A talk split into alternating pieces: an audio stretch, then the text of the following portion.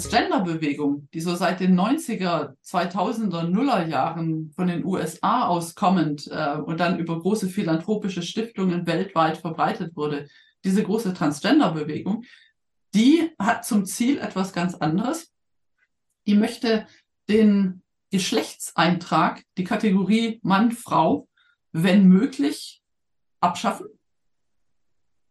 weil ähm, logisch pharmazeutische, äh, also äh, Pharmazie, äh, möchte die Menschen äh, also eigentlich gerne als, also möchte sozusagen synthetische Geschlechtsidentitäten haben, möchte das abschaffen, ähm, pumpt ein wahnsinniges Geld in die Entwicklung der LGBTIQ-Bewegung rein.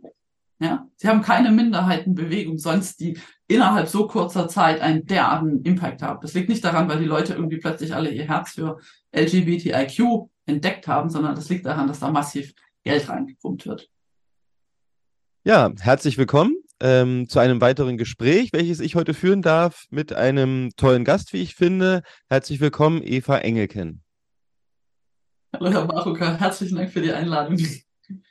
Ich stelle Sie kurz vor. Ähm, Sie sind Volljuristin und Wirtschaftsjournalistin, Mutter und beschreiben sich selbst als Feministin. Sie haben ein Buch mit dem Titel Transinnen, Fragezeichen. Nein, danke. Warum wir Frauen einzigartig sind und bleiben. Man kann das Cover des Buches auch im Hintergrund bei Ihnen bewundern. Und ähm, zu diesem Thema möchte ich Sie gerne befragen, weil mich das Thema auch persönlich sehr interessiert und würde mal beginnen mit der Frage, inwiefern denn, das suggeriert ja Ihr Buchtitel vielleicht, inwiefern die Einzigartigkeit der Frau aktuell durch die Transgender-Bewegung denn in Frage gestellt wird. Ja, sie wird in Frage gestellt. Also ähm, es wird immer gesagt, wenn wir irgendwas daran kritisieren, wir wären transfeindlich und sowas. Ich muss dazu sagen, dass ich größte Toleranz für alle Menschen habe und äh, dass mir Leute, die sich irgendwo irgendwem anderen zugehörig fühlen, im Grunde genommen herzlich egal sind. Aber diese Transgender-Aktivisten, die geben sich nicht damit zufrieden, dass ähm, man sie einfach in Ruhe lässt, sondern sie wollen ihre Privatrealität, also dass Männer zum Beispiel Frauen sind, wollen sie der anderen, den Mitmenschen aufzwingen. Und äh, es ist ihnen komplett egal, dass dabei mühsam und hart erkämpfte Frauenrechte kaputt gehen oder ähm, quasi ausgehebelt werden. Also Frauen haben sich äh, Plätze in der Politik erkämpft, Frauen haben sich äh, ja, Wahlrecht, das ist gar nicht noch gar nicht so lange her, ja. Ähm, Frauen haben sich Schutzräume erkämpft, Frauen haben sich äh, Frauensport erkämpft, Frauen haben sich äh, geschlechtsseparierte Toiletten erkämpft. Und das alles soll beliebig werden, äh, weil jetzt plötzlich Männer sagen, wir können auch eine Frau sein. Und weil diese Ampelregierung das noch in ein Gesetz gießen will. Und mhm. das ist ein so derartiger Angriff auf Frauenrechte, dass man als Frau da nicht mehr hinstehen kann und sagen kann, ja, ja, ist in Ordnung, es geht um eine arme Minderheit. Nein, ähm, es geht eben nicht um eine arme Minderheit, sondern es geht darum, für alle, also alle, jeder Mann kann das tun. Und äh, die Erfahrungen zeigen, dass das tatsächlich auch schon, also das Missbrauchspotenzial, was darin steckt, dass das schon ausge, ähm, ausgenutzt wird. Also für, äh, für die Leute, die nicht so in der Materie stecken, und ich gehörte dazu, bis ich mich mit diesem Thema beschäftigt habe, auch aufgrund unseres Interviews, ähm, würde ich gerne erstmal klären, was sind denn die Forderungen oder Wünsche, die von Transgender-Aktivisten ausgehen? Was ist deren Anliegen? Also hier muss man unterscheiden zwischen dem, was so als Marketing-Sprech und als Werbung vermittelt wird und dem, was tatsächlich dahinter steckt. Das sind nämlich zwei unterschiedliche Paar Stiefel. Das ist ganz spannend. Das ist auch das Faszinierende an dem Thema. Dass man eine Seite hat, die diese Hochglanzfassade ist, beziehungsweise die Hochglanzfassade ist eigentlich eine ganz rührende Geschichte von armen Menschen, die unglaublich ausgegrenzt sind, weil sie sich nicht dem Körper zugehörig fühlen, in dem sie geboren sind, weil sie in deren Sprech im falschen Körper geboren sind. Und da sagt natürlich jeder Mensch und ganz besonders Frauen, denen man ja beibringt, immer mitleidig und mitfühlen und empathisch zu sein, sagen natürlich, um Gottes Willen, ja klar, man muss doch diesen armen Transmenschen helfen und man darf doch nichts gegen die sagen. Das ist die offizielle Variante der Geschichte, ja. Das, was dahinter steckt, das sind ehrlich gesagt ganz andere Interessen. Da haben wir Interessen der Pharmaindustrie, die extrem davon profitiert, wenn Menschen sich ihres Körpers nicht mehr sicher sind und beginnen, ihren Körper äh, pharmazeutisch mit Hormonen, mit Pubertätsblockern, mit ähm, Operationen anzugleichen. Das hat Nebenwirkungen. Wer sich auf diesen Pfad dieser Medikation begibt, der ist sein ganzes Leben lang damit beschäftigt. Das ist die Pharmaindustrie, die profitiert. Eine Industrie profitiert, wenn sie überall einen Regenbogen drauf machen kann und sagen kann, wir sind jetzt queer und wir sind jetzt diversfreundlich und jede, die dagegen was sagt, ist eine blöde rechtsextremistische TERF und irgendwas anderes oder ähm, wird von Putin finanziert oder was dergleichen Beschimpfungen mehr sind, die Frauen da abkriegen. Das sind weitere Profiteure. Dann gibt es noch einen ganz unangenehmen äh, Teil der Bevölkerung, der auch profitiert, wenn sehr junge Menschen ihren Körper, also Kinder, pubertierende Kinder, die sind ja noch Kinder, eine Pubertät ist ja dazu da, man wird erwachsen, ja, man, der Körper entwickelt sich, das Gehirn entwickelt sich, irgendwann bin ich erwachsen. Wenn jetzt diesen Kindern, bestimmten Kindern eingeredet wird, du bist aber im falschen Körper, du musst deinen Körper ändern ähm, und gibt ihnen ein Medikament, das also Pubertätsblocker, das sind Medikamente mit Nebenwirkungen, die verlangsamen die Gehirnentwicklung, die verlangsamen die Knochenentwicklung, die sorgen dafür, dass sich die ganze körperliche Entwicklung verlangsamt, eigentlich stoppt. Das bedeutet, wir haben auf dem Papier nachher Erwachsene, die aber mit dem Geisteszustand und dem, ähm, dem, dem Körper eines Kindes da sind. Das wiederum sind natürlich ideale Opfer für einen ganz unangenehmen Schlag von Menschen, die denken, dass man schon mit Kindern Sex haben könnte, also die Pädophilen oder Pädokriminellen. Die profitieren davon auch, die finden sich im Umfeld dieser ganzen LGBTIQ-Bewegung auch. Ähm, die wollen auch, dass das P als Pädophilie, als sexuelle Orientierung äh, auch ähm, akzeptiert wird als und äh, also die sozusagen die ähm, infiltrieren ihre Interessen da auch noch rein. Mhm.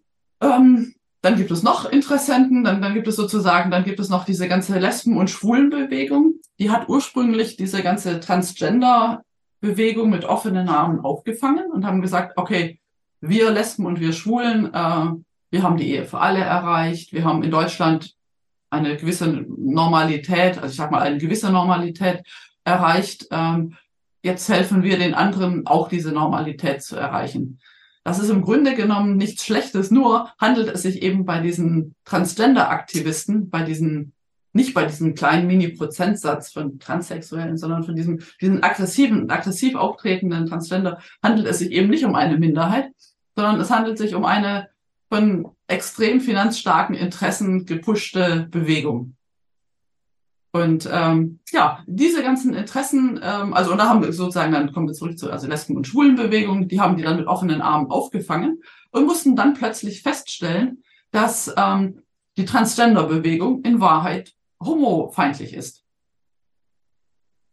Jetzt fragen Sie sich, warum ist Transgender homofeindlich? Die sind doch alle queer, die müssten sich doch alle lieb haben. Ja, das ist total homofeindlich, wenn man einer jungen lesbischen Frau sagt, ähm, also du bist eine Lesbe, also für mich ist eine Lesbe eine Lesbe, weil sie Frauen liebt, ja, und ein schwuler Mann ist ein schwuler Mann, weil er Männer liebt.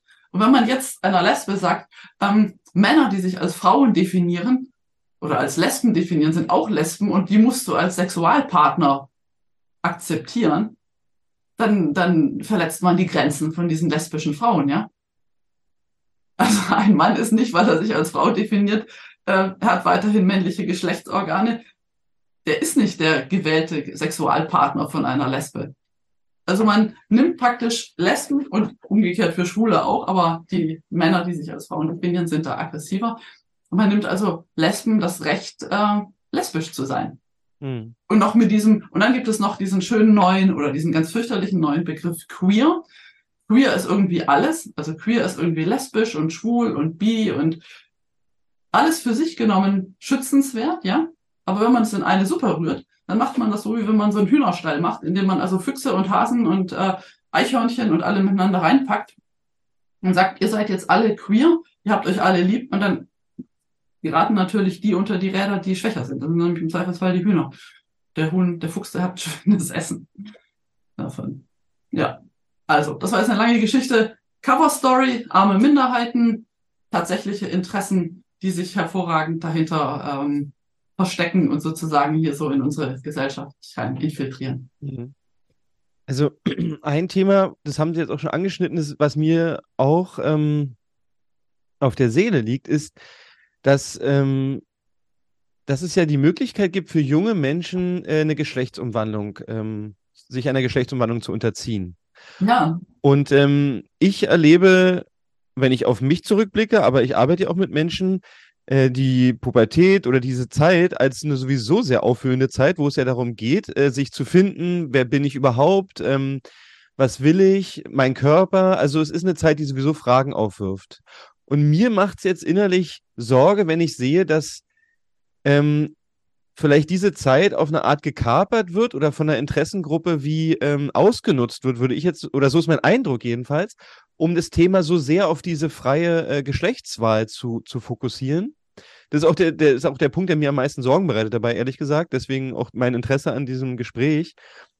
Mhm. Und ähm, da ist jetzt auch meine Frage an Sie. Wie stehen Sie jetzt zu diesem, also erstmal vielleicht auch, wie ist die rechtliche Lage dazu? Da, ähm, da würde ich mich sehr für interessieren. Und wie, was ist Ihre Meinung dazu, zu dieser Möglichkeit in dieser doch sehr ähm, wichtigen Entwicklungsphase eines Menschen, vielleicht zu suggerieren, wenn du dein Geschlecht umwandelst, geht es dir dann besser? Ja. Also da waren es auch so mehrere Fragen und mehrere Aspekte drin. Da kann ich erstmal auch, quasi auch aus meinem persönlichen, äh, aus meiner Person natürlich ähm, gleich zwei Aspekte mit reinbringen. Hm. Ich bin als ich, also ich bin jetzt 51, aber als ich eben jung war, da habe ich, oder als ich so pubertierend war, äh, ich bin sehr groß, ich bin 1,85 groß und ich bin einfach immer weiter gewachsen, ja. Und wenn man mir dann gesagt hätte, hey, mit deiner Größe, du bist eigentlich in Wirklichkeit ein Junge und jetzt nimmst du einfach noch ein paar Hormone und dann kommen die Brüste gar nicht und dann kriegst du einfach auch noch eine tiefe Stimme und alles ist gut, wer weiß, was ich dann gemacht hätte. So kam ich mir irgendwie vor wie so ein ungelenkes äh, Mädchen, das irgendwie keine richtigen Schuhe gefunden hat, weil die Schuhe, die eleganten Schuhe, die waren immer zwei Nummern zu klein. Dann habe ich mich irgendwie zu kleine Schuhe reingequetscht und bei, bei der Tanzschule, äh, die Tanzpartner waren zu klein und das war alles irgendwie blöd. Als Erwachsener ist das kein Problem mehr. Als Erwachsener, jetzt habe ich ein Sondergrößengeschäft, da finde ich meine, ähm, äh, die Größe, Größe äh, 43, 44 ist überhaupt kein Problem, gibt auch noch größere und so. Aber diese Unsicherheit, diese absolute Unsicherheit, die kennt eigentlich jeder, der mal jung gewesen ist und darf, und dann, jetzt bin ich selber Mutter von drei Kindern und ähm, spreche mit vielen anderen Müttern, spreche mit vielen jungen Frauen, die das haben. Und ich finde es kriminell, wie Kindern eingeredet wird, äh, also wie Kinder sozusagen in ihrer, erstens, also sie werden in ihrer Wahrnehmung erschüttert, weil wenn du einem, wenn du dieses, also das Transgender-Konstrukt, das besagt, äh, es kommt nicht auf die biologisch unveränderliche Binarität an. Die ist ja da. Also seit 600 Millionen Jahren gibt es die geschlechtliche Fortpflanzung. Deswegen erkennen Männlein und Weiblein einander und die Wahrnehmung ist einfach ganz klar, man hat auf der anderen Seite einen Mann oder man hat auf der anderen Seite eine Frau. Abgesehen von einem ganz Bruchteil von Fällen, wo dann so eine körperliche Intersexualität vorliegt, wo man mal kurz ins Stutzen gerät oder sowas, aber im Wesentlichen, im Wesentlichen weiß jeder, ähm, wer ein Mann und wer eine Frau ist. Und die Transgender-Typen wissen das im Übrigen ganz genauso. Wenn die eine Frau benötigen, um per Leihmutterschaft ein Baby auszutragen, dann wissen sie, was eine Frau ist. Also dieses ganze Geschwätz auch von äh, den Bundestagsabgeordneten, ein Penis ist nicht per se ein männliches Sexualorgan oder man, nur ein Arzt kann von außen oder nicht mal ein Arzt kann von außen erkennen, welches Geschlecht die Person hat, ist natürlich Quatsch. Das, die meinen, dass dieses Geschlecht ist die Geschlechtsidentität, das ist das, was im Kopf stattfindet, ja. Mhm. Und den Leuten einzureden, das sei so, ist hochgradig verwirrend. Das führt dann dazu, dass irgendwelche 40-jährigen Männer im Gespräch oder in, in ein queeres Zentrum reinkommen, sich als Frau definieren und dann eine junge Frau äh, dann sagt, ja, ich fange jetzt eine lesbische Beziehung mit dieser 40-jährigen Frau an, ähm, die aber eigentlich auch nicht 40 ist, weil die definiert sich als junge Frau und ähm, was wir dann objektiv haben, ist ein ausbeuterisches sexuelles Verhältnis ähm, zwischen diesem ganz jungen Mädchen und dem 40-jährigen Typen. Normalerweise würde man sagen, das ist eine äh, der Typ hat ein Problem mit, mit Pädophilie und das Zentrum würde den hochkant rausschmeißen. Jetzt mit dieser ganzen Woken-Bewegung äh, dürfen die den nicht so einfach rausschmeißen, weil sie dann ja automatisch als transfeindlich gelabelt sind. Also da habe ich jetzt sozusagen, da habe ich jetzt mal so einen echten Fall so ein bisschen ähm, anonymisierend umrissen. Aber also, ähm, das sind jetzt, jetzt von Pubertät, da findet eine wahnsinnige Verunsicherung statt. Diese junge Frau hat sich dann irgendwann emanzipiert und hat dann gesagt, nee, erstens ist das keine befriedigende Beziehung. Irgendwann hat sie dann auch aufgehört, das Gegenüber als Frau zu bezeichnen, sondern hat gesagt, das ist ein Mann. Dann, noch später, hat sie sich dann rausgelöst und hat jetzt Strafanzeige erstattet, eben wegen dieses Missbrauchs. Aber bis dahin ist ja schon so viel Porzellan kaputtgeschlagen und da ist ja so viel seelischer, ähm, seelische Verletzung und körperliche Verletzung passiert. Äh, naja, also das, das ist nicht gut. Das ist jetzt schon sozusagen der sexuell missbräuchliche Fall, aber auch schon ähm, vorher, ähm, also das eine ist sozusagen das, das Gefühl, nicht richtig zu sein, und das andere ist praktisch dann der Kollateralschaden, der passiert, wenn man sagt, äh, das Geschlecht spielt überhaupt keine Rolle und jeder definiert sich das als das, was er möchte. Da haben wir jetzt gerade ganz aktuell die Fälle mit diesen genderneutralen Toiletten. Das führt dann dazu, gibt es gerade einen Fall in Hamburg, dass dann junge Mädchen, die sich, ähm, wo, die, wo es keine Mädchentoiletten mehr gibt, die gehen dann, wenn sie ihre Periode haben, nur noch zu zweit auf die Toilette und ein Mädchen hält Wache und andere Mädchen gehen, trinken möglichst nichts und trinken, gehen möglichst gar nicht zur Toilette, weil sie halt nicht zu der Toilette wollen, weil sie halt nicht von irgendwelchen Typen, die dann da sind, äh, angemacht werden wollen. Und umgekehrt, irgendwelche Jungen, die fühlen sich auch unwohl. Also kann mir keiner erzählen, äh, kenne, kenne meine Söhne und ich weiß, wie schamhaft Jungs sind. Und das ist für die auch nicht schön. Das muss man berücksichtigen. Und da wird, ähm, ja, da wird über Gefühle hinweggetrampelt und das Ganze wird verbrennt und verkauft als ein Schutz von armen Minderheiten. Mhm. Reinste Mogelpackung, wenn Sie mich fragen. Ja. Und wie ist es jetzt, wenn ich in Deutschland als Jugendliche jetzt merke oder mir wird suggeriert, ich bin eigentlich ein anderes Geschlecht? Was, und ich möchte mich jetzt behandeln lassen, also medizinisch behandeln lassen, kann ich das einfach so machen? Hm, also da spreche ich mit den Eltern und auch mit den Jugendlichen, die praktisch da ähm, es haben offiziell ähm, gibt es im Moment die Geschlechtsumwandlung, also im Moment ist sozusagen eine, eine, juristische Geschlechtsumwandlung, muss nach den Voraussetzungen des transsexuellen Gesetzes erfolgen. Da müssen dann psychologische Gutachten angefertigt werden. Früher mussten noch Operationen äh, also nachgewiesen werden, das ist nicht mehr so. Jetzt reichen diese Gutachten. Aber dann kann der juristische Geschlechtswechsel, äh, der eigentlich ein Personenstands- und Namens, Namenswechsel ist, kann stattfinden. Geschlecht kann man nicht ändern, also jedenfalls nicht das biologische Geschlecht. Mm. Und was dann die körperlichen Maßnahmen angeht, also da gibt es eben drei, im Grunde drei Gruppen von Maßnahmen. Einmal diese Pubertätsblocker, die ich vorher beschrieben habe, die das ganze Wachstum ähm, hemmen.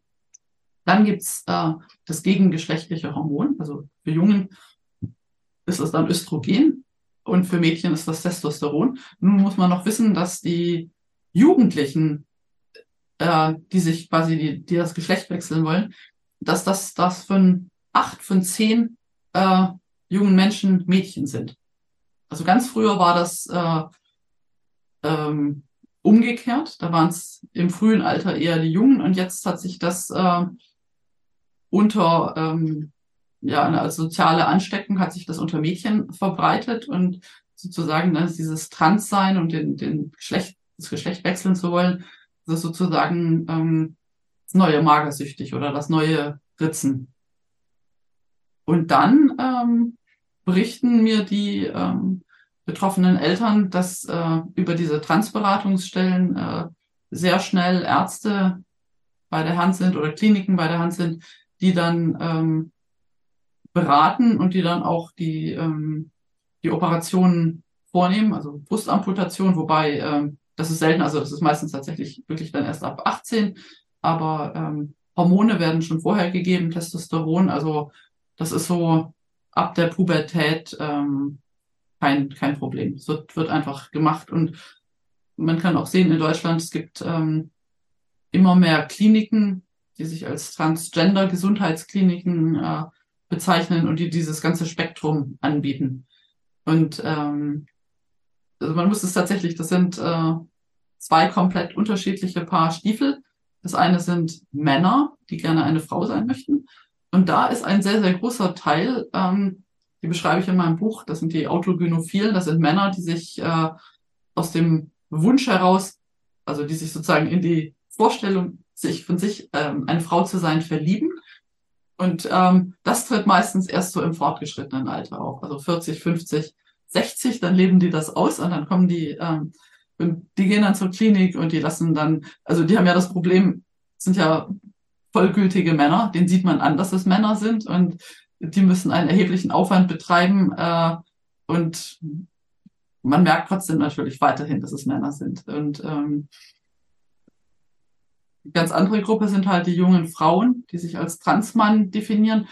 Wenn eine junge Frau in ihrer Entwicklung dann äh, Hormone nimmt, kann sie einigermaßen, also so rein optisch gesehen, kann sie einigermaßen so ein Bild ähm, eines Mannes, ähm, einem Bild eines Mannes ähm, nahe kommen.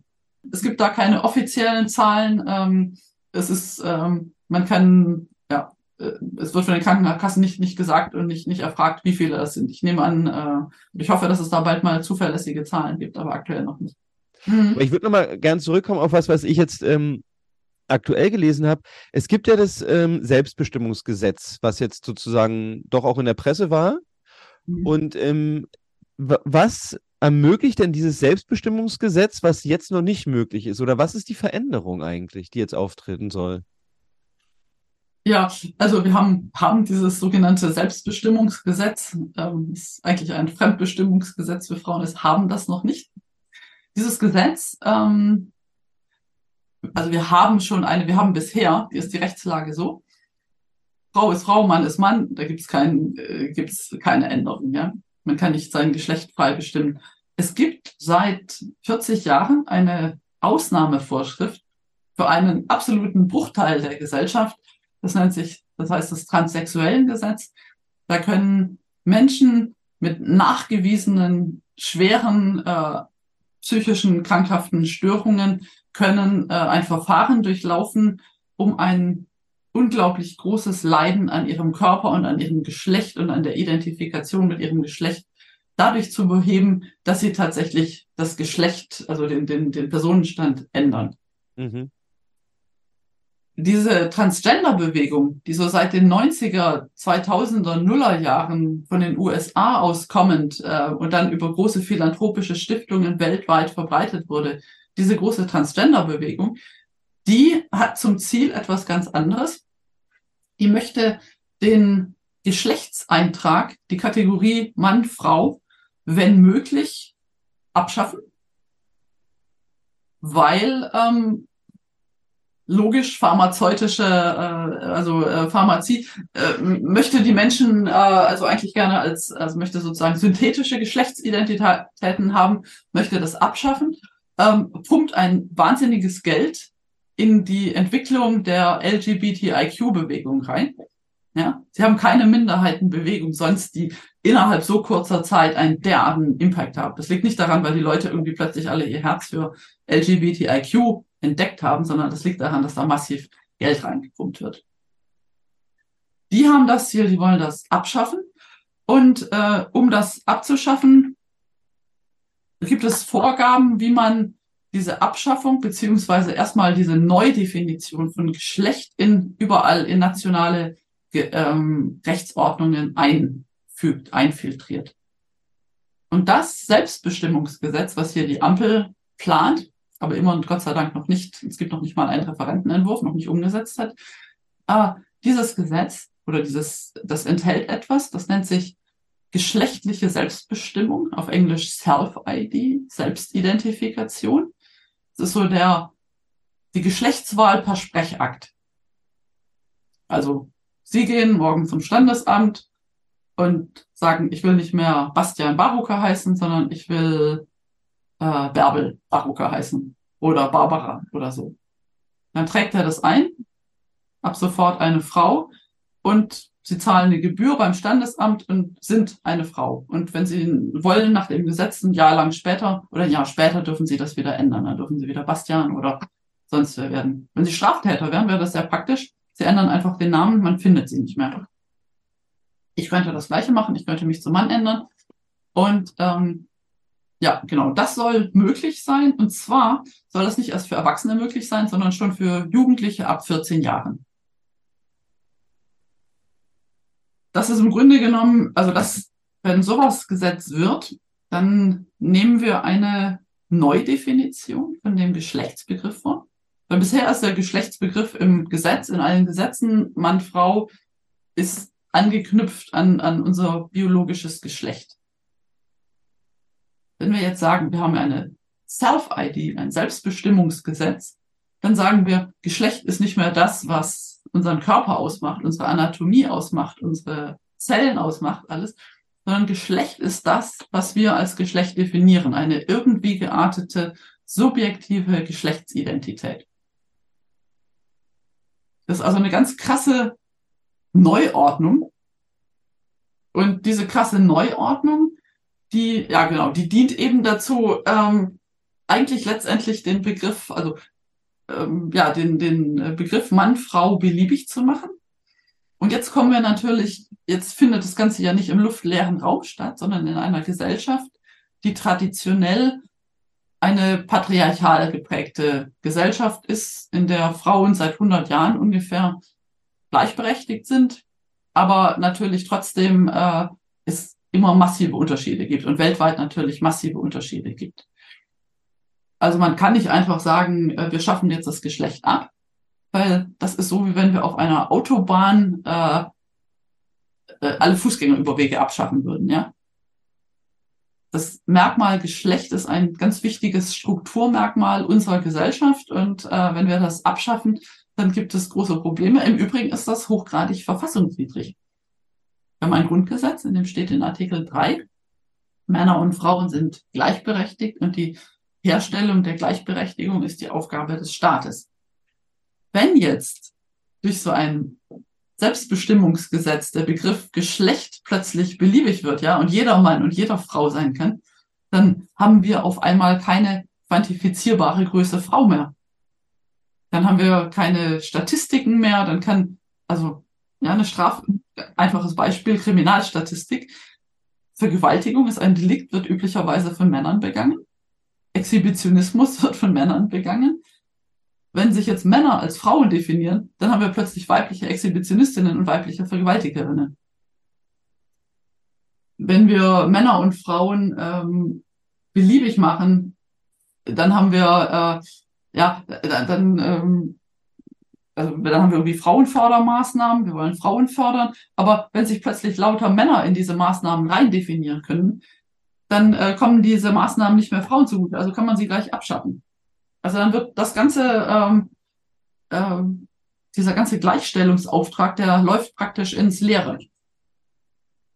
Darüber hinaus haben wir natürlich weitere Grundrechtsverletzungen, die kommen, wenn wir dieses Merkmal Geschlecht neu definieren wir haben einen Haufen, also wir haben Kollateralschäden. Eingangs, ich sprach schon davon, im Sport, das merken wir jetzt schon weltweit in Sportkategorien, im Schwimmen, ähm, wenn dann plötzlich ein, zwei, ein 1,92 Meter oder ein 1,92 Meter großer Mann im Schwimmen antritt, weil er sagt, er fühlt sich transgender, er ist transgender, er ist eigentlich in Wahrheit eine Frau, dann schwimmt dieser große Type natürlich allen Frauen weg.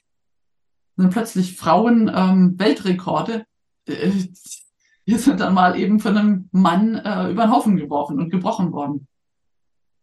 Und beim Sport weiß man ja, die Medaillen und die Preisgelder kriegen nur die ersten drei. Also wir haben einen ganzen Haufen Frauen Sportlerinnen. Da reichen also drei Männer, die sich da rein identifizieren und zack, sind die Medaillen und die Preisgelder und die Sportförderung und die Chancen und so weiter sind dann weg. Und ja, wir haben das schöne Beispiel Schottland. Ich habe ja gesagt, äh, diese das Interesse, also diese Self-ID weltweit in Gesetze einzupflegen, ist da. Gibt da auch so eine Handreichung, die ist geschrieben worden von so einer internationalen ähm, Transgender-Organisation, IGLIO, unter Mithilfe einer großen Kanzlei namens Stantons und unter Mithilfe des Medienkonzerns Thomson Reuter. Ähm, da gebe ich Ihnen den Link noch für die Show Notes. Und da steht, wie man die Self-ID weltweit in, ähm, in Rechtsordnungen reinbringen kann. Da steht übrigens, äh, man soll das immer an ein populäres Menschenrechtsanliegen andocken. Das ist hier also das, äh, das Märchen von den armen, ausgegrenzten Transmenschen, denen man helfen muss. Ähm, das klappt in Deutschland ganz hervorragend. Es wird immer so verkauft und alle, die das, die was dagegen sagen, sind böse und transfeindlich und so weiter. Und ähm, genau, man soll eben auch schon den Kindern ermöglichen, äh, das zu machen. Nach diesem deutschen Gesetz, also nach den Eckpunkten soll also ab 14 möglich sein, äh, das Geschlecht zu ändern und ähm, dann können also schon 14-Jährige das machen und äh, es soll, ist vorgesehen nach dem Gesetz, äh, dass Eltern, die etwas dagegen sagen, dass man denen die elterliche Fürsorge aushebelt, dass das Familiengericht nämlich gegen die Eltern entscheidet. Wow. Also vollkommen krass. Und man denkt eigentlich nur, das kann gar nicht sein. Und der einzige Grund, warum das eben in der Öffentlichkeit nicht so populär ist, ist auch, liegt natürlich auch ein bisschen daran, dass unsere Medien ähm, leider sehr auf Regierungslinie sind und dieses Märchen, ähm, dieses Transgender-Märchen verbreiten und sich komplett weigern, ähm, die Auswirkungen, die Kollateralschäden und so weiter auf Frauen ähm, zu berücksichtigen. Tatsächlich, jetzt habe ich äh, eine kleine Schleife gedreht, in Schottland, da soll auch, da, die wollten auch ein Selbstbestimmungsgesetz einführen, haben das auch gemacht vor Weihnachten gegen den großen Protest von vielen Frauenorganisationen, die kurz vor Weihnachten in der Kälte standen und protestiert haben und viele Eingaben, die gesagt haben, wenn man diese Self-ID ermöglicht, dann ermöglicht man Männern in den Frauenknast reinzugehen und so weiter oder Missbrauchern äh, in Frauenhäuser reinzugehen und sowas. Und die Regierungschefin Nicola Sturgeon hat alle Einwände abgeschmettert und gesagt, es passiert nichts. Ähm, hat das Gesetz, ähm, das wurde beschlossen, kurz vor Weihnachten 2022. Im Januar ging der Fall durch die Presse von einem männlichen Straftäter namens ähm, Adam Graham, ein tätowierter Typ, der war verhaftet worden wegen zweifacher Vergewaltigung. Kaum war er verhaftet, entdeckte er seine weibliche Geschlechtsidentität und erklärte sich zur Frau, zu Isla Bryson. Wenn man das Bild von Isla Bryson sieht, dann muss man lachen, weil dann hat er so eine Perücke da auf, die diese Tattoos verdecken und hat so eine enge Hose an, äh, worunter sich seine männlichen Geschlechtsorgane eigentlich deutlich abzeichnen. Und da wurde die Bevölkerung richtig sauer und hat gesagt, guck mal hier, wir haben gesagt, es gibt Probleme. Ja, ähm, Regierungschefin, du hast gesagt, es gibt keine Probleme. Ähm, jetzt ist genau das eingetreten, was wir wollen. Genau, ach so, der wollte natürlich als Frau dann auch ins Frauengefängnis verlegt werden, wurde er dann auch. Und ähm, dann hat die Londoner Regierung, die ja, Schottland ist ein Regionalparlament, die, die muss diesem Gesetz äh, zustimmen. Da muss der König Charles sein Royal Consent, also eine königliche Zustimmung geben. Und da hat dann Charles gesagt, ich verweigere mein Royal Consent. Deswegen ist das schottische Selbstbestimmungsgesetz noch nicht in Kraft. Das ist spannend. Also ich höre immer jetzt in mehreren Beispielen auch eine gewisse berechtigte, scheinbar einfach sehr berechtigte Angst um Frauenräume, die eigentlich geschützt sind nur für Frauen. Und das durch die, durch diese Entwicklung, die jetzt da ähm, vor sich gehen, dass eigentlich ähm, ja, geschützte Frauenräume in Gefahr sind. Verstehe ich das so richtig? Dass da einfach der, die, also die Möglichkeit für Missbrauch besteht und sie ähm, auch die Sorge haben, dass sozusagen diese vielleicht auch erkämpften Räume, aber auch einfach Räume, in denen Frauen Schutz suchen, vielleicht weil sie auch schutzbedürftig sind in besonderem Maße, dass die eigentlich diese Räume verlieren. Das, das scheint irgendwie ein wiederkehrendes äh, Thema zu sein bei dieser Debatte jetzt in unserem Gespräch auch. Ist das so? Ja, also wir haben praktisch, ähm, wenn man fragt, für welche Schutzbereiche gehen von dieser aggressiven Transgender-Bewegung Gefahren aus? Dann haben wir drei große Komplexe. Das eine große Komplex ist die Meinungsfreiheit, dass man nicht mehr sagen darf, was man sieht, sondern dass man eine Scheinrealität, eine Fiktion ähm, anerkennen muss. Und wenn man das nicht tut, dann sieht das Selbstbestimmungsgesetz eine Strafe vor, Bußgelder vor. Wir haben auch jetzt schon Meldestellen, also wir haben eine ganz, ganz üble Entwicklung. Die Ideologie über die Realität zu setzen. Das ist ein sehr großer Komplex. Der zieht sich durch alles durch. Ähm, das macht auch nicht Halt vor, ähm, also das beschränkt sich nicht auf dieses Transgender-Thema. Das finden wir auch in anderen Bereichen. Das finden wir im Zusammenhang mit, fanden wir im Zusammenhang mit der Corona-Politik. Das fanden wir jetzt im Zusammenhang mit Putin, Russland, ähm, Ukraine. Das finden wir im Zusammenhang mit dem Thema Klima. Also das finden wir sozusagen mit allen Regierungsvorhaben, äh, dass äh, abweichende Meinungen als, ähm, als, als nicht nur als abweichende Meinungen, sondern als, als, äh, als Hass, als, ähm, Ablehnung als und so weiter geframed werden und dass diejenigen, die diese Meinung äußern, ähm, Repressalien fürchten müssen. Das ist der eine große Komplex. Also das ist sozusagen im weitesten Sinne Demokratie, Meinungsfreiheit. Der zweite Komplex ist, den, den wir eingangs äh, ausführlicher besprochen haben, bei dem Transgender-Thema, ist tatsächlich äh, der Körper und äh, ja, Körper und Köpfe von Kindern im Grunde genommen, weil schon in Kindergärten und in Schulen und in den Universitäten äh, massiv auf die, äh, auf die Kinder eingewirkt wird und, und äh, da diese Verwirrung gestiftet wird, dahin, dass das Geschlecht nicht real sei und dass man das Geschlecht beliebig wechseln könnte und dass man äh, sowas Quatschiges hat, wie im falschen Körper geboren zu sein. Ja? Es gibt eine Menge von Unwohlsein, an dem Kinder leiden, aber ähm, das muss man therapeutisch angehen. Das kann man nicht lösen, indem man sagt, du bist das falsche Geschlecht. Wenn du jetzt ins richtige Geschlecht gehst und deinen Körper entsprechend veränderst, dann ist alles gut. Das, das wäre eine Scheinlösung. So, das ist der zweite große Komplex. Und der dritte Komplex ist, dass tatsächlich die, ähm, diese Neudefinition von Geschlecht oder diese, äh, dieses Ersetzen von ähm, Geschlecht, sagt, also diese, die behaupten ja auch, die sagen, Geschlecht sei ein Spektrum. Es sei biologisch äh, der moderne Stand der Wissenschaft, dass Geschlecht ein Spektrum ist. Also ich habe noch kein drittes Geschlecht gesehen, ähm, aus dem irgendwie jemand Neues geboren werden würde. Ja? Also wenn ein Kind entsteht, dann entsteht das weiterhin, äh, indem Eizelle und Spermium verschmelzen. Und äh, da gibt es kein drittes Geschlecht, wo noch irgendwas rauskommt. Aber indem man das quasi negiert, da fährt man einen dicken, massiven Angriff auf die Frauenrechte, die eben hier im, West, im Westen in den letzten 100 Jahren doch einen, einen sehr, sehr hohen Stand erreicht haben. Und man eröffnet so einen Freibrief, einen, einen Zugang auf den Körper und auf die Reproduktionsfähigkeit der, ähm, der Frau. Weil da muss man jetzt natürlich nochmal noch, also sagte ja schon, das Thema ist facettenreich. Das macht das Thema auch so spannend und auch letztendlich faszinierend. Deswegen unterhalten wir uns hier auch heute, glaube ich. Also ich glaube, wir machen uns, uns treiben hier nicht nur die, ähm, die Angst vor den schlimmen Konsequenzen, sondern uns treibt durchaus auch so ein gewisses Fas eine Faszination für das Thema. Hm. Dieser ganze Komplex Frau, Angriff auf die Frau, das ist auch eben der Titel von meinem Buch. Ähm, der Untertitel heißt, ähm, warum wir Frauen einzigartig sind und bleiben. Und das ist natürlich ein ganz, ist was ganz Typisches, ähm, dass äh, Männer mal per se, nicht jeder, nicht jeder Mann, ja, aber dass die Menschheit davon abhängig ist, dass Frauen Kinder bekommen. Und das ist nun mal einfach so. Es sind die Frauen, die die Kinder bekommen und kein Mann, so gerne es vielleicht würde, kann sich davon äh, freimachen. Jeder Mensch ist von einer Frau geboren. Und das ist natürlich ähm, den Transaktivisten und in dem Zusammenhang auch den Transhumanisten ein, ein Dorn im Auge würden sich gerne aus der Abhängigkeit von der Frau lösen. Und hier kommen wir jetzt zu etwas sehr perfiden.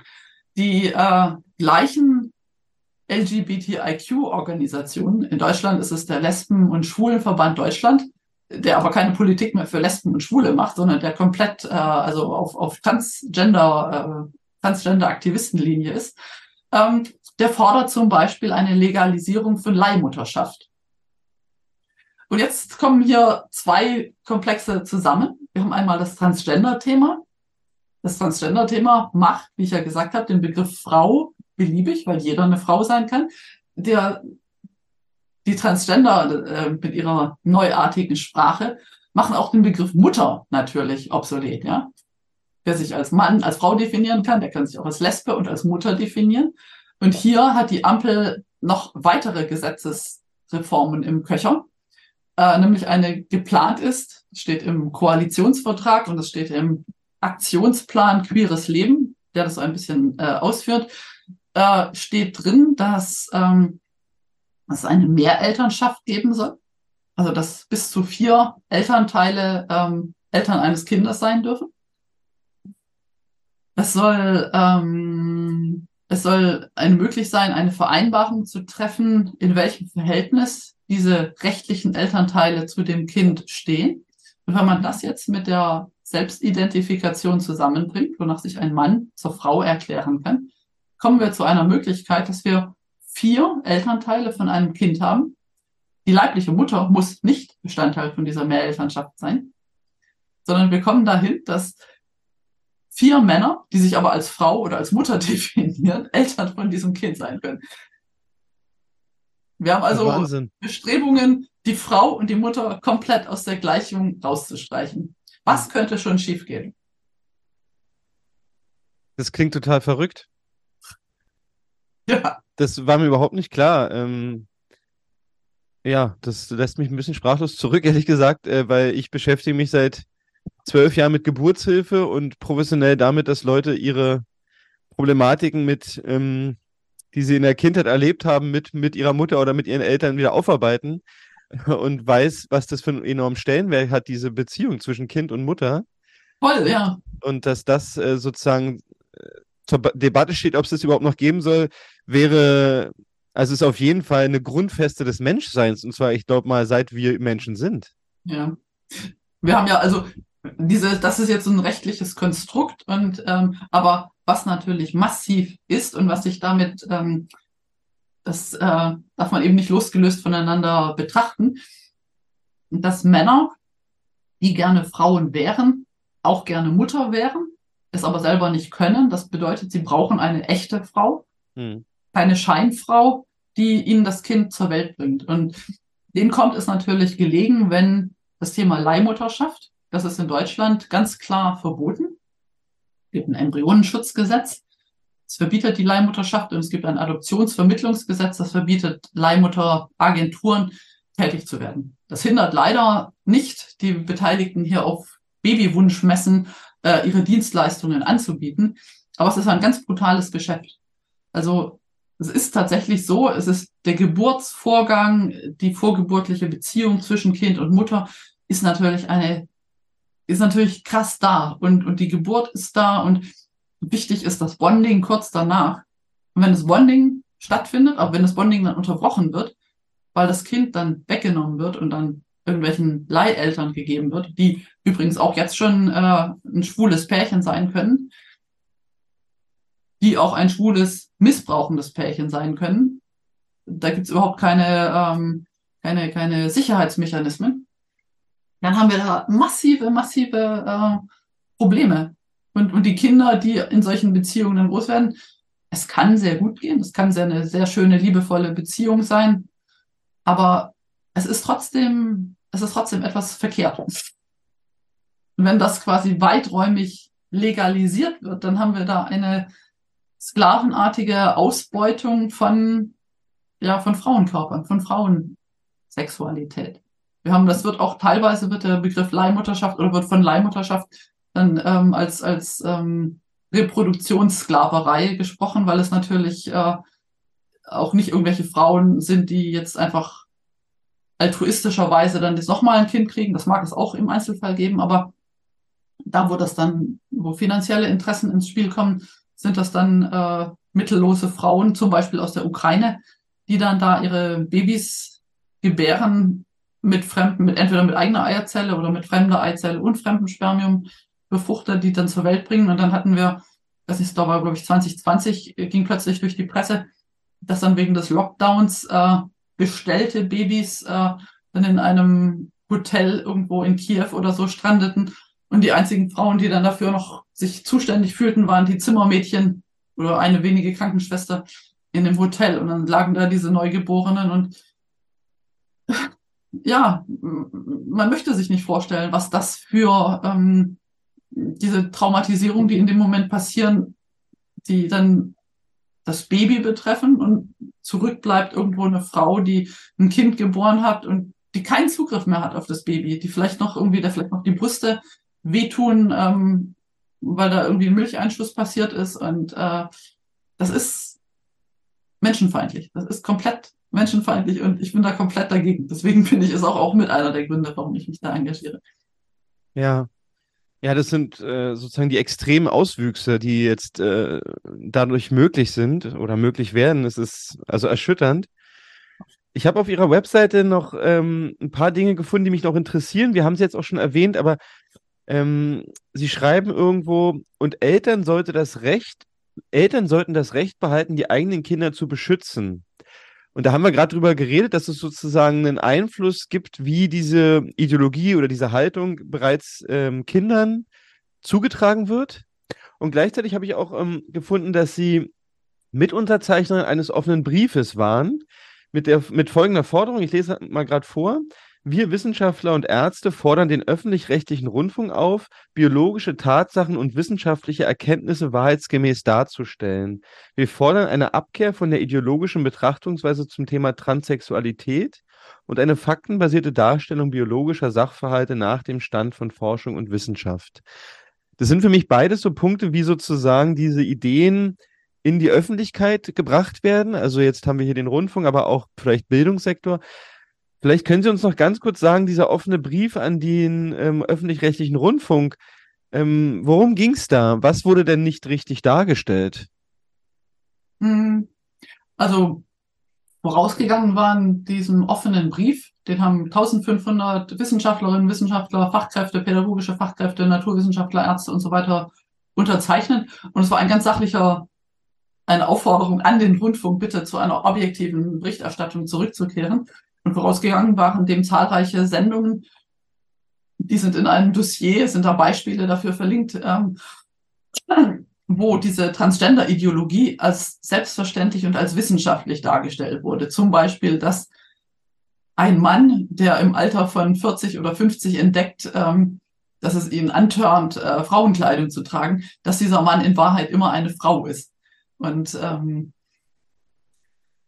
und es war, und es ging auch um, um ähm, Beispiele, wo ähm, sehr jungen Kindern schon ähm, sehr sexuelle Inhalte nahegebracht wurden. Ähm, nicht, dass man Kinder nicht aufklärt, aber es ist ein Unterschied, ob man Kinder mit sexuellen Inhalten sehr früh belästigt und ob man Kinder verwirrt, indem man ihnen sehr früh ähm, ihnen nahelegt, sich mit ihrem Geschlecht zu beschäftigen. Kinder sind Kinder und ähm, das, womit sich, also womit das Transgender-Thema immer einhergeht, sind immer Geschlechtsstereotypen. Also es geht immer darum, Jungs, die, äh, die gerne Prinzessin wären, die ähm, offenbaren nach deren Doktrin sozusagen eine Transgender-Persönlichkeit, anstatt dass es einfach Jungen sind, die eben gerne auch mal rosa tragen und umgekehrt Mädchen, äh, die draufhauen, sind dann vielleicht wilde Mädchen, äh, was sind jetzt keine Transmänner. So. Also gegen das alles äh, hat sich das gewährt und zwar aber äh, ohne Aussicht oder ohne Erfolg, denn der Rundfunk hat sich da äh, mitnichten dazu ähm, herbeigelassen. Und jetzt kommt am, ja, äh, die Sendungen, die werden immer schlimmer und Frauen, ähm, Zeitschriften, Emma und sowas, die werden also in höchstem Maße verunglimpft, äh, wenn sie sich da kritisch äußern. Hm. Also das äh, finde ich auch noch ein ganz wichtiges Thema, da will ich auch noch mit Ihnen drüber sprechen. Ähm, ich habe nämlich gefunden, dass Sie an einer Sendung teilgenommen haben, Stern TV. Ich habe leider nicht die Sendung sehen können, weil das ist, Ihr, Ihr, Ihr Abschnitt war nicht zu sehen, aber Bündnis 90 Die Grünen, Sie sind ja laut Ihrer Website immer noch Mitglied der Grünen, ähm, wenn ich das, wenn ich richtig informiert bin. Ja. Die, ähm, haben sozusagen eine Stellungnahme verfasst, nachdem Sie bei Stern TV auf, äh, aufgetreten sind oder Gast waren. Das war, die Stellungnahme ist aus Mai 2022. Und da zitiere ich mal ganz kurz draus, da steht, wir als Bündnis 90 Die Grünen Mönchengladbach distanzieren uns auf jeder Ebene von Eva Engelken. Wir möchten Stellung zu Frau Engelkens Auftritt am vergangenen Sonntag bei Stern TV nehmen. Sie trat dort als Privatperson auf und vertritt weder die Grünen noch die Werte der Partei. Was ja. haben Sie getan, dass man sich von Ihnen auf ganzer Ebene ähm, distanzieren muss? Was haben Sie Schlimmes getan? Ich habe ähm, an der Realität festgehalten. Ich habe mich gegen diese Transgender-Ideologie gewehrt, wonach äh, Männer, die sagen, sie fühlen sich als Frau, eine Frau sind. Und ähm, nun muss man sagen, dass sich die Grüne Partei eigentlich in Geiselhaft hat nehmen lassen von Queer Grün und von dieser Doktrin, äh, die äh, besagt, dass jede Frau ähm, eine Frau ist, die sich als solche definiert. Entsprechend ist auch das Frauenstatut geändert worden. Und ähm, bei den Grünen ist ja auch ein Mann, sitzt im Bundestag, der Perücke trägt und der sich inzwischen ein bisschen hat operieren lassen, aber der nicht mal dieses Verfahren nach dem transsexuellen Gesetz durchlaufen hat. Also er gilt rechtlich weiterhin als Mann, sitzt aber da als äh, Tessa Ganserer und beansprucht einen, ist auf einem Frauenticket in den Bundestag eingegangen. Und naja, gegen all das habe ich mich gewehrt. Und bei den Grünen gilt Ideologie vor Sachargumentation. Also es hat jetzt auch noch in diesem Kreisverband, da sind jetzt, ähm, da haben sich also in den Vorstand wählen lassen, zwei, äh, die es einfach erbost hat, dass jemand äh, die Unverfrorenheit besessen hat, äh, diese ideologiegeprägte Parteidoktrin zu hinterfragen. So aus diesem äh, dieser Stellungnahme, da spricht auch so eine gewisse, so, die waren so erbost. Was nimmt die sich eigentlich heraus? Ähm, die macht im Kreisverband, also ich hatte eigentlich das, meinen Start bei den Grünen, ich war noch nicht so lange dabei, ich war seit äh, 2019 dabei und meine kurze, steile Parteikarriere nahm jäh ein Ende, als ich äh, anfing, mich äh, gegen dieses Transgender-Thema zu wenden. Nicht, weil ich etwas gegen Menschen habe, die sich queer und schräg anziehen, absolut nicht, im Gegenteil. Aber ähm, weil ich eben auf diese frauenfeindlichen Auswirkungen einer solchen Gesetzgebung, die den Begriff Geschlecht neu definiert, hingewiesen habe. Ja, so sieht's aus bei denen. Das ist also, äh, war eine harte Lehre, war am Anfang auch extrem unangenehm. Inzwischen habe ich mir da ein richtiges Fell wachsen lassen und bin jetzt einfach nur noch ähm, in der Partei drin, weil es Gott sei Dank in der Partei doch einen kleinen Flügel gibt, der aber noch nicht Einfluss hat, ähm, der sich gegen diese ideologiegetriebenen Auswüchse oder diese komplette Verblendung wehrt. Ja. Jetzt komme ich fast nicht drum herum, äh, obwohl es nicht ganz unser Thema ist, um Sie zu fragen, betreiben denn die Grünen aktuell feministische Außenpolitik? Und was ist das? Feministische Außenpolitik ist ein ganz grässliches ähm, Etikett, was erstens von einer völlig ähm, sozusagen einer Selbstüberhöhung ausgeht, dass äh, Deutsche sich anmaßen könnten, äh, der Welt zu erklären, was Feminismus sei und was feministische Außenpolitik sei. Ähm, das ist auch wiederum sehr, ähm, ja, ähm, es ist auch wieder nicht konsequent durchgezogen, denn die Frauen im Iran, die wirklich buchstäblich unter oder wirklich unter Einsatz ihres Lebens das Kopftuch abreißen und wegschmeißen und äh, Gefängnisstrafe und alles riskieren, die erhalten von eben dieser Außenministerin ähm, oder dieser Laiendarstellerin namens Außenministerin äh, keine offizielle Unterstützung. Ja, das ist also so ein, äh, und wenn man dieses, es gibt da ein, ein, ein Paper zu dieser feministischen Außenpolitik, dann ist das so eine Art Erklärung, äh, wir sind für feministische Außenpolitik, aber im Übrigen meinen wir unter Feminismus auch ähm, den Einsatz für Transgender und dann weiß man, ah, okay, es ist letztendlich eigentlich ein, eine Erklärung, dass ähm, die Außenpolitik äh, wieder diese Transgender-Ideologie vorantreiben soll. Hm. Auch wieder Mogelpackung. Und ähm, passend dazu beschäftigen sich auf ihrer eigenen Webseite ja auch relativ umfangreich sogar mit Vorwürfen, dass sie jetzt Rechts- und AfD-Meinung vertreten. Es scheint also, ist mir auch schon äh, aufgefallen, Sie schreiben es auch hier irgendwo, Sie sind ähm, in Ihrem Buch beantworten Sie die Frage, ob es transfeindlich ist oder vielleicht doch eher frauenfreundlich von zwei Geschlechtern zu sprechen. Also es scheint so, als würde es Ihnen so gehen, dass wenn Sie das sagen, was Sie sagen, man auch Sie als rechts betitelt oder AfD-nah, weil Sie vertreten AfD-Positionen. Wie gehen Sie denn mit diesem Vorwurf um? Ja, also ich hatte tatsächlich auf meiner Webseite, hatte ich irgendwann gedacht, ich müsste das jetzt nochmal klarstellen. Hm. Inzwischen bin ich davon abgekommen, das nochmal klarzustellen. Denn äh, wir sind ähm, diese ganze Debatte zwischen Ideologie und Realität keine Debatte mehr, die zwischen rechts und zwischen links geführt wird. Ähm, es gibt rechte Ideologien und es gibt linke Ideologien und äh, hier haben wir es mit ähm, ja, Ideologie versus Realität und, und ähm, staatlicher ähm, ja, also im Grunde genommen, wenn das jetzt Selbstbestimmungsgesetz käme, dann würde staatlicherseits hier eine Fiktion zum Gesetz gemacht und alle bestraft ähm, per, per Strafgesetz oder per Ordnungswidrigkeit, äh, die sich, die diese Realität ablehnen. Das ist eine ganz, äh, das ist auch nicht, hat auch nicht mit rechts und links zu tun, sondern das hat sozusagen äh, fast totalitärer Staat gegen freiheitlicher Staat also Totalitarismus versus Demokratie, äh, Freiheit gegen, äh, gegen Zwang.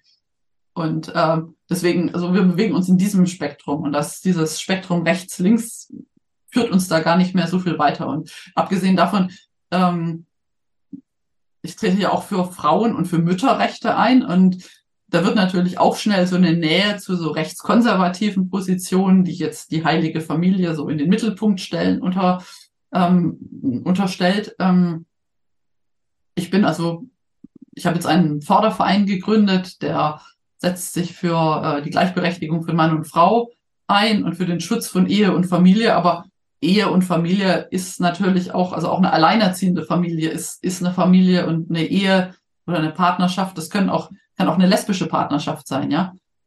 Also da bin ich nicht auf das klassische Mann-Frau-Kind-Schema ähm, äh, fixiert. Insofern bin ich da nicht, also habe ich da keine, keine äh, evangelikalen Positionen, die also beispielsweise Homosexualität ablehnen. Ich befürworte Homosexualität. Ähm, ja, aber ich habe jetzt aufgehört, da mich irgendwie zu, zu rechtfertigen, weil die Personen, die das dann vorwerfen und die dann sagen, oh, das ist aber rechtsextrem und du grenzt dich nicht stark genug von rechtsextrem ab, die können meistens überhaupt nicht selbst begründen, was da für sie rechts ist. Also wie gesagt, es geht um, um Freiheit und um Würde und es geht äh, irgendwie ganz spezifisch geht es um die Errungenschaften der, äh, der Frauenbewegung und auch um die, ähm, das Recht auf Kindheit. Also Kinder müssen ein Recht haben, ähm, ungestört von irgendwelchen erwachsenen Vorlieben, äh, sei es im sexuellen oder sei es ähm, ja im Wesentlichen im sexuellen, ähm, aufwachsen zu können. Hm. Oder dass man Kinder davor schützt, dass sie im Kindergarten schon äh, sich mit Drag Queens auseinandersetzen müssen. Dafür gehört aber zum Beispiel auch, dass sich Schüler mh, hm, nicht schon auf ihrem Handy äh, Hardcore-Pornos angucken müssen. Also und ähm, und zu der zu dem Recht für Frauen und Frauenkörper oder sowas, da gehört ein Recht, ähm, da gehört auch ein Recht auf Natürlichkeit. Also Menschen müssen das Recht haben, äh, weiterhin natürlich leben zu können. Wir brauchen keine synthetischen Geschlechtsidentitäten. Wir brauchen viele Geschlechtsrollen, aber wir brauchen weiterhin das Recht auf einen natürlichen Körper. Wir brauchen wir brauchen eine gute Frauenhilfe, wir brauchen Hebammen, wir brauchen lauter solche Sachen, ja. Wir brauchen nicht mehr, noch mehr Pharma, auch in die Medizin und so weiter. Aber wir brauchen, wir müssen uns ähm, gegen alle diese Bestrebungen und die sich auf unsere Köpfe und auf unsere Körper setzen, müssen wir uns ein Recht auf Natürlichkeit und auch auf ein, ein analoges Leben ähm, bewahren. Hm als das Wort zum Sonntag ist. Ja, das, äh, das passt zu meinem Abschluss, weil mir ging es jetzt schon nochmal darum, auch eigentlich zu hören oder zu überlegen, was, also wie sieht jetzt ein gesunder Umgang mit dieser Transgender-Thematik aus und aber auch, wie, wie kann das Frau sein in unserer Gesellschaft gestärkt und anerkannt werden? Mhm. Ähm, das haben Sie jetzt eigentlich auch schon benannt. Ich sage vielleicht noch ganz kurz, was, was mir dabei so auffällt, ist, ähm, ich kann sozusagen total gut nachvollziehen, wenn junge Menschen, junge Erwachsene oder auch pubertierende äh, Mädchen und Jungs, wenn die nicht die Rolle Mann oder die Rolle Frau einnehmen wollen, die sie vorgelebt bekommen, sondern an der zweifeln. Und das finde ich ein super, das finde ich erstmal eine super Grundlage, um sich selber kennenzulernen, dass ich erstmal sage, das ist die Rolle, die mir vorgelebt wurde, aber die finde ich vielleicht gar nicht richtig. Was ich dann, und ich finde es eher begrüßenswert zu sagen, hey, das ist doch super, dass du das so nicht richtig findest, was findest du denn stimmig? Aber bei mir spielt da nicht die Debatte rein, ob du überhaupt jetzt Mann oder Frau sein willst. Aber ich habe mehrmals schon die Erfahrung gemacht, wenn in einer, in einer Gruppe oder einem Kreis dann gesagt wurde, hey, du musst ja nicht so sein wie die Frauen oder wie der Mann. Was wäre denn für dich schön, äh, wie du Frau sein möchtest oder Mann sein möchtest? Und plötzlich entspannte sich diese Person und merkte, eigentlich ging es ihr darum, dass sie selbst herausfinden will, wie, was das für sie bedeutet. Und mir fehlt bei dieser ganzen Debatte eigentlich die Anerkennung, dass das halt ein Weg ist, herausfinden zu wollen, welche Frau, welcher Mann bin ich. Mhm. Dafür, finde ich, gibt es viel zu wenig Räume, ist viel zu wenig Fokus, viel zu wenig Begleitung.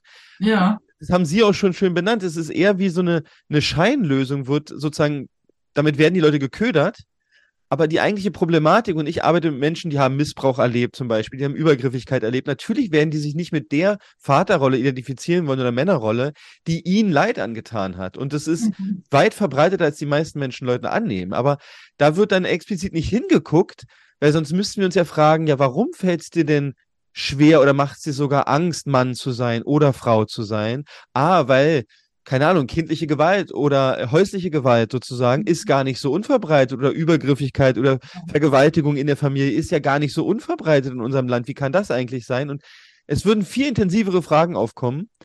Und mir wäre es ein Anliegen, und ich würde Sie gerne auch nochmal hören dazu, mir wäre es eher ein Anliegen, dass wir uns als Gesellschaft hinsetzen und fragen, wie können wir so eine Räume schaffen, in denen das besprochen werden kann mit jungen Menschen. Wie ging es dir? Wie bist du aufgewachsen? Was wäre für dich schön? Was ist dein Verständnis von Frau und von Mann? Und das im Dialog miteinander, äh, anstelle von jetzt sozusagen äh, eine Antworten zu suggerieren, die eigentlich den Prozess, sich selber kennenzulernen, stoppen, vielleicht sogar nicht nur stoppen, sondern äh, sozusagen behindern oder äh, ad absurdum führen. Und, und das ist mir das mitgrößte Anliegen und für mich wäre es auch noch interessant, von Ihnen zu hören, was, was sind Dinge, die eigentlich vielleicht wichtig wären, ähm, die hilfreich wären für Menschen, dass sie rausfinden, wie sie eine Frau sein wollen, was für sie Frau sein bedeutet und wie das auch geschützt werden kann. Mhm. Ähm, also ich unterschreibe alles, was Sie gerade gesagt haben. Ich finde das auch wichtig. Und ich denke, ein Punkt, den wir angehen könnten, den wir unter Frauen angehen, also den ich jetzt auch beobachte, unter den Frauen, mit denen ich jetzt mich zusammen gegen diese Transgender-Ideologie stelle, ist, dass wir viel stärker wieder oder neu äh, zwischen den Generationen sprechen müssen.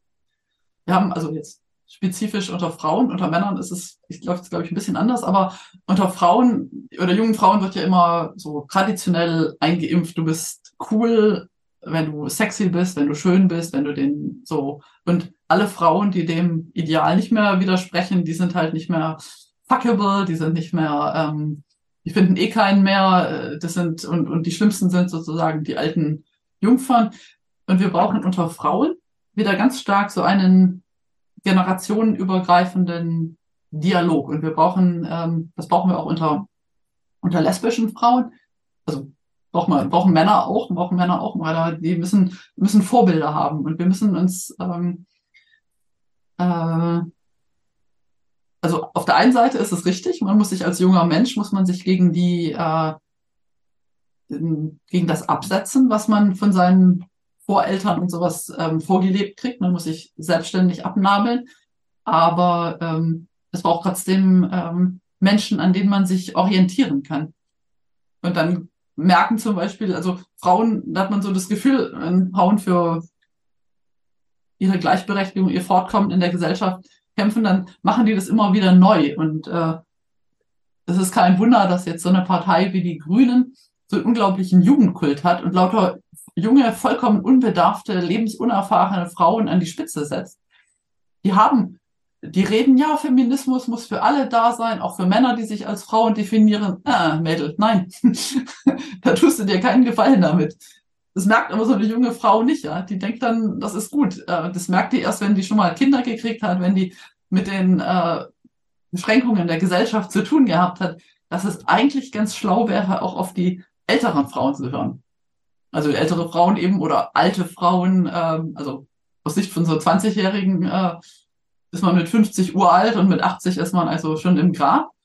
Aber ähm, es ist jetzt, es ist halt was unglaublich Cooles und Befriedigendes ähm, mit jungen lesbischen Frauen, die jetzt irgendwie gerade 18 oder 20 sind oder sowas, sich auszutauschen. Das passiert da. Also das ist da äh, sehr, sehr cool. Und das muss man noch viel stärker wieder institutionalisieren. Also ich glaube nicht, dass es dann so ein Germany's Next Topmodel da so unglaublich hilfreich ist, weil äh, das ist so eine Heidi Klum und äh, die suggeriert den jungen Frauen, ähm, wenn eure Nägel nicht gescheit lackiert sind, dann bist du schon, äh, dann bist du eigentlich schon nicht gesellschaftsfähig. So, äh, also meine Fußnägel sind nie lackiert, ja, und meine Fingernägel ähm, eigentlich auch nicht. Ich nehme mir trotzdem heraus, ein äh, ein wertvolles Mitglied der Gesellschaft zu sein. Und ähm, ja, also das, das müssen wir, diese Räume, die müssen wir zwischen den Generationen schaffen und äh, dann ähm, auch ein, ähm, Respekt füreinander wiederentwickeln. Und was auch natürlich nicht unwichtig ist, jetzt auch vor dem Hintergrund dieses Transgender-Angriffs auf den Frauenkörper, die Frauen auf die Reproduktionsfähigkeit der Frau ist äh, eine, eine Wertschätzung von Frauen und Müttern, von Müttern vor allen Dingen, äh, jenseits von, ähm, ich meine, wir haben eine schlimme Vergangenheit, ja, wir haben äh, Adolf Hitler mit seinem Mutterkreuz. Meine eigene Großmutter hat ähm, vier Kinder zur Welt gebracht und hat, glaube ich, für zwei dieser Kinder ein Mutterkreuz erhalten.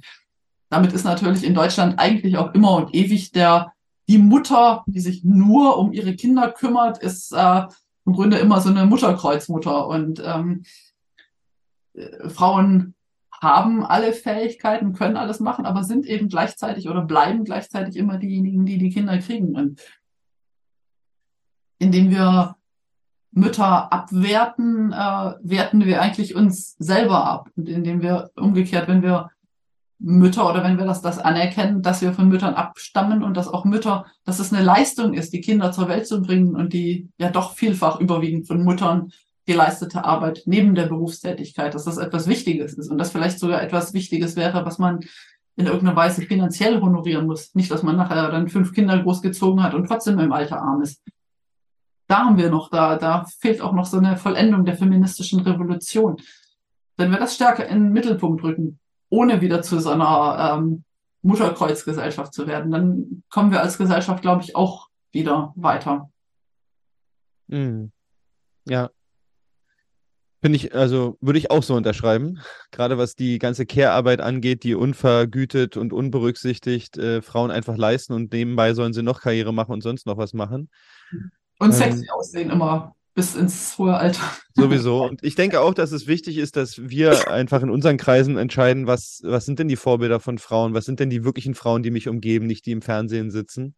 Mhm. Äh, und was haben die geleistet? Und was, was erzählen die für Geschichten? Das finde ich das finde ich auf jeden Fall die Aufgabe, die wir als Erwachsene haben oder auch unsere Möglichkeit ist, dass wir uns da zusammensetzen mhm. und Jugendlichen was anderes anbieten als das, was sie vielleicht im Fernsehen sehen. Und ansonsten natürlich sich klar machen, dass eben, das ist Transgender, dass es solche, dass es so Klischees fördert, ja, oder dass es so Geschlecht an Klischees festmacht und demgegenüber zu akzeptieren, dass es, äh, dass jeder Mensch das männliche und das weibliche Prinzip in sich hat. Ja?